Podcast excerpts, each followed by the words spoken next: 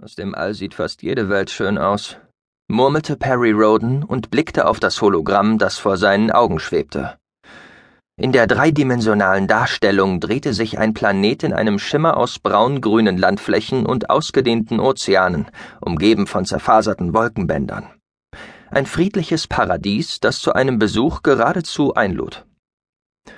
Das sieht fast zu friedlich aus, dachte Roden. Oder werde ich langsam paranoid? Aus dem Augenwinkel sah er die Positionsdaten des Raumschiffs. Alles verlief nach Plan, keine Probleme.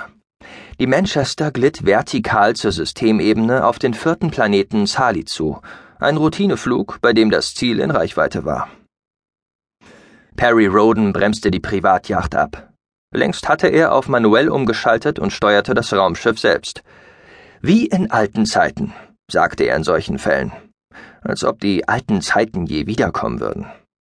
Er schickte den vorbereiteten Kennungsimpuls auf den Weg. Wie aus dem Nichts gezaubert stand auf einmal Gucky neben ihm. Roden zuckte nicht einmal zusammen. Er war daran gewöhnt, dass der kleine Mausbiber teleportierte. Er nickte seinem pelzigen Freund zu, dann widmete er sich wieder dem Hologramm und den technischen Anzeigen. Nachdenklich betrachtete der Mausbiber das Bild im Steuerholo, dann deutete er auf die schematische Darstellung der rot flammenden Riesensonne Voga, die im oberen Drittel eingeblendet wurde.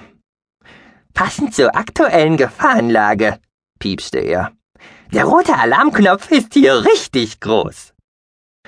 Mal du jetzt nicht den Teufel an die Wand, ich bin schon nervös genug. Roden erhob seine Stimme. Positronik. Ja, erklang die künstliche Stimme des Bordrechners. Check die aktuellen Raumschiffsbewegungen im System, ordnete Roden an. Ich will sie alle in der holographischen Darstellung haben. Das Hologramm veränderte sich. Lichtpunkte blitzten auf, Zahlen wanderten durch die Darstellung. Vor allem rings um den Planeten waren viele Raumschiffe unterwegs. Sie brachten Fracht, transportierten Waren oder Passagiere. Die Kennungen waren eindeutig. Roden griff an einigen Stellen zu und veränderte das Bild. Hm, machte er und lehnte sich zurück. Das scheint alles friedlich zu sein, sagte er, nachdem er die Informationen erneut geprüft hatte. Keine massierte Wachflotte, keine fliehenden Frachtschiffe, kein erhöhter Funkverkehr. Das kann alles noch kommen, gab Gucky düster zurück. Ich habe kein gutes Gefühl bei der Sache. Manchmal sollte man tatsächlich auf seinen Bauch hören. Roden atmete tief ein.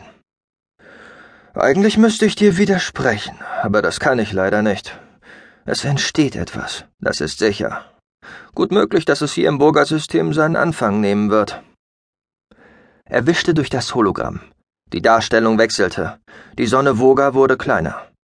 Der Kugelsternhaufen M13 rückte ins Zentrum, ein grell glitzerndes Meer aus gut 100.000 Sonnen.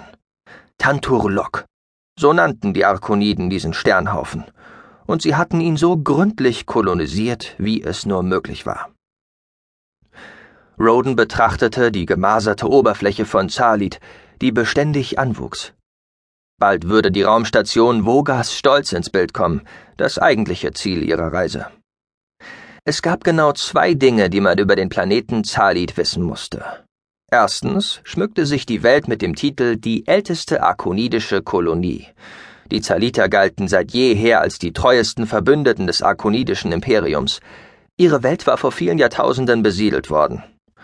Und zweitens gediehen in Zalits warmem Klima einige äußerst schmackhafte, weit über den Kugelsternhaufen Tanturlok hinaus bekannte Weinsorten. Seltsam, dass sich noch niemand bei uns gemeldet hat. Guckis pelziges Gesicht wirkte angespannt, seinen Mund hielt er geschlossen. Er atmete flach und gepresst. Roden zuckte mit den Schultern. Ich gehe davon aus, dass wir Sie gerade ordentlich verwirren.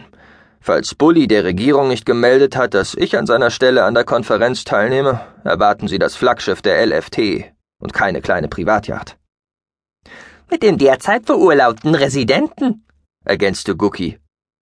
Es sollte wohl ein Spaß sein, kam aber völlig nüchtern. Nicht mit einem wichtigen Diplomaten, sondern mit dem Privatmann Perry Roden. Meinen Namen werden Sie trotzdem kennen.